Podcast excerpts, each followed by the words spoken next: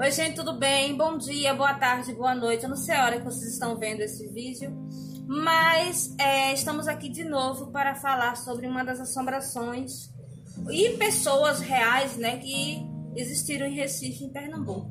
E hoje eu vou falar sobre uma que é bem importante para mim, que é a Branca Dias, né? Branca Dias, ela realmente esteve no Recife. Uma coisa assim incrível, como uma pessoa viva de verdade se transforma em uma lenda, né, em uma assombração. E eu vou mostrar um pouco da, da história da Branca Dias. Eu tive a oportunidade dessa minha revista daqui, Assombração do Recife Novo, fazer a história da Branca Dias, que está aqui, inclusive. É uma história de uma página só, mas fala bastante da, da, da lenda em si, né? Da, da história base da Branca Dias, né? Então, gente, Branca Dias foi uma pessoa que veio para Recife, veio para Olinda mais especificamente, e ela chegou em Olinda é, em 1545, junto com a comitiva de Duarte Coelho, e ela tinha uma casa em Olinda e ela tinha uma casa em Camaragibe, que era o engenho Santiago de Camaragibe. Esse engenho de Camaragibe ainda existe até hoje, a casa está lá, certo? E a gente tem que lembrar o seguinte, que a área ali, Camaragibe, emendavam com Recife, a gente não tinha nem prédios, nem casas, nem nada, então as áreas elas se emendavam. Então você tem acesso a Camaragibe para dois irmãos e vice-versa, né? A área de dois irmãos, inclusive, faz parte dessa área de Camaragibe, que depois ela foi separada para uma área só dela, né? Porque moraram lá duas pessoas, dois irmãos. E é por isso que o nome do lugar é Dois Irmãos, é um bairro do Recife. E Branca Dias, quando chegou, ela tinha essas duas casas. A casa em Olinda, que hoje em dia ela fica ali no Alto da Sé, certo? Próximo da Igreja da Sé. Para quem não sabe, a Igreja da Sé foi feita por Duarte Coelho. E o castelo dele Castelo de Duarte Coelho, fica exatamente onde hoje em dia tem um bar chamado Cantinho da Sé. Então tem um barzinho lá que tem uma visão bem legal e fica exatamente onde era o, o castelo de Duarte Coelho. Do lado ficava a casa da Branca Dias. E essa casa da Branca Dias, justamente, ela transformou em uma escola para moças. Para você ver como a, a pessoa era, era totalmente é, já tinha uma, um certo protagonismo feminino, porque ela fundou uma escola para moças, onde ela ensinava as moças, além de bordar, costurar, tocar piano, francês, ela também dava ideias, ela também ensinava as moças a ler. Então, ela fez a primeira escola para moças das Américas, tá? E qual o problema? Bom, na época, a gente sabe que 1545, por aí, 1550 a gente sabe da, da Inquisição, né? Que estava caçando pessoas de outras religiões e Branca Dias ela era judia. Ela era judia e ela ela se dizia cristã nova. O que é um cristão novo? Cristão novo é aquela pessoa que renunciou à fé judaica para abraçar o cristianismo, né? Muitos brasões de heráldica, eles têm estrelas então, quando você tem um brasão de heráldica que ele é azul e ele tem estrelas, né, estrelas de Davi nele, você pode observar. No meu brasão tem isso, de, das estrelas e tal. É, significa que é uma família de cristãos novos, ou seja, abandonaram o judaísmo para abraçar o catolicismo. Isso é uma coisa muito, muito assim, que tolhia sua liberdade religiosa, né? E Branca Dias foi contra isso. Ela não era diretamente, ela não fazia isso abertamente, porque na época não podia fazer isso, senão ela seria deportada, né, para para a Espanha, para Portugal, para ser torturada. Então ela fazia isso em reuniões secretas nesse, nesse engenho de Camaragibe, onde ela fazia os cultos. Ela tinha uma, uma, uma sala onde ela fazia cultos judaicos para as pessoas que também professavam a fé judaica. Então, isso foi uma coisa muito legal, porque ela permitia que as pessoas tivessem seu sua própria religião, né? Então, Branca Dias, ela essa é a parte real da pessoa Branca Dias. Ela era professora e ela também fazia cultos secretos judaicos em Camaragibe. A lenda da Brancadias associa ela diretamente ao riacho que ficava ali na frente, que a gente conhece como açude de Apipucos. Se você pegar, juntar, como eu falei, dois irmãos, Apipucos e Camaragibe era uma área em comum, que depois foi dividida em bairros. Então, esse riacho de Apipucos, ele banhava Camaragibe, ok, gente? Entendendo assim, como uma terra sem divisões ainda de bairros e de áreas, como a gente conhece hoje em dia, Recife. Então, essa casa de Camaragibe dela ficava perto do, do, do açude, né? Que é da nossa de Apipucos. Então, ela conta a lenda que o visitador, ou seja, o Santo Ofício, a Inquisição, vinha ao Brasil, iria é, pegar todos os judeus e levar para torturar, para prender, para fazer auto de fé lá em Portugal e Espanha. E isso aconteceu de fato. O, o, tem um livro de um escritor chamado Costa Porto, que o livro fala sobre nos tempos do visitador, que eu tive que fazer a pesquisa em cima desse livro para poder escrever sobre Brancadias com mais propriedade, né? E aí, nesse livro fala que eles chegaram aqui em 1595 e tudo. E aí disse, né, que chegou o visitador em Recife e Brancadia, sabendo disso, sabendo que ia ser presa, ela pegou as suas pratas, as suas baixelas, seus garfos, facas, suas joias, tudo que ela tinha de prata em casa, e ela arrastou até o riacho e jogou lá dentro. E aí, a partir desse momento, esse riacho, esse açude de Apipucos, ele começou a brilhar como prata. E chamam isso do tesouro da judia, né? Que é um tesouro que tem dentro do riacho do Prata, mas que ninguém teve acesso exatamente a esse tesouro, ninguém nunca viu, né? Dizem que o espírito de Branca Dias assombra esse, esse, esse riacho do Prata, que ela passa por lá, né? Que ela está por lá e tudo.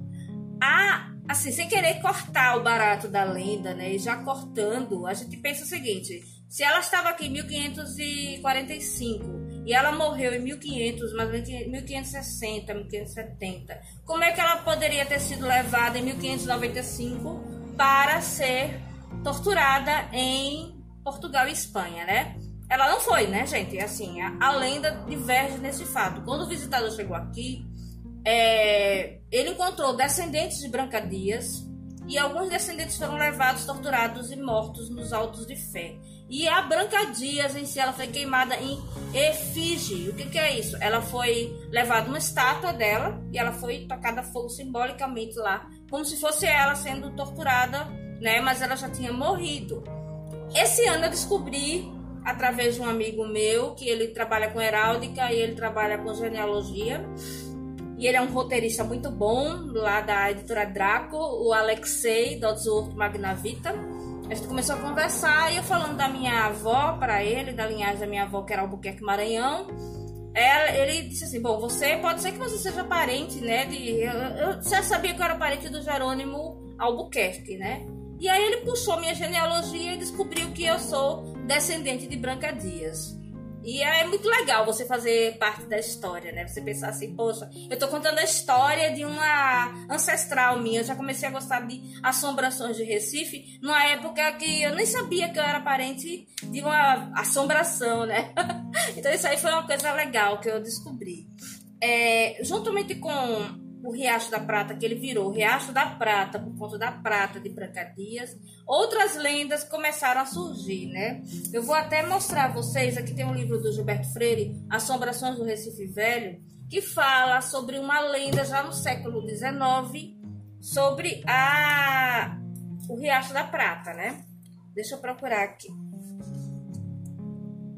Então, gente, eu vou ler, basicamente é o seguinte: as pessoas faziam romaria no São João, cantando músicas, indo para, para o, o riacho, indo por ali para Pipucos, né? E existia uma tradição, né, de São João, que é você olhar meia-noite para uma água e você vai ver o rosto do homem com quem você vai se casar, né? Então, é, vamos ler, né? Bom, cadê? É, no Brasil antigo, as águas dos rios, dos riachos, dos açudes não se tornavam noite de São João apenas purificadoras, também reveladoras do futuro das pessoas que se debruçassem sobre elas. No Recife Velho, o Capibaribe, o Beberibe, os riachos tiveram essa função mágica para muito recifense. Para muito recifense. Que de noite de São João à meia-noite quisesse saber o seu futuro. O que visse ou deixasse de ver nas águas era o futuro. A crença principal era de que as pessoas, na noite de São João, à meia-noite, não conseguissem ver na água a própria imagem ou cabeça, podia estar certo da morte próxima. Não brincaria outro São João.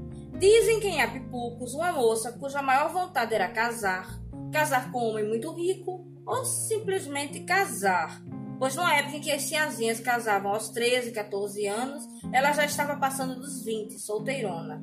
Saiu de casa com a mucama à noite de São João para tirar a sorte de ver ou não ver, menos a própria imagem, que a de noivo futuro marido nas primeiras águas que encontrasse. As primeiras águas que encontrou foram as do Riacho da Prata. Decidiu debruçar-se sobre elas. Disse a mucama que esperasse. Espera um pouco, Luzia, pois, segundo o rito, só desacompanhada ou sozinha, a pessoa poderia tirar a sorte. O mesmo que acontecesse com botija de dinheiro enterrado. Só desacompanhada, a pessoa que foi revelado misticamente o esconderijo poderia desenterrar o tesouro. Chegou-se a Iaiá bem para perto do riacho. A foiteza da moça, pois essas águas há muito tempo tinham fama de mal assombradas.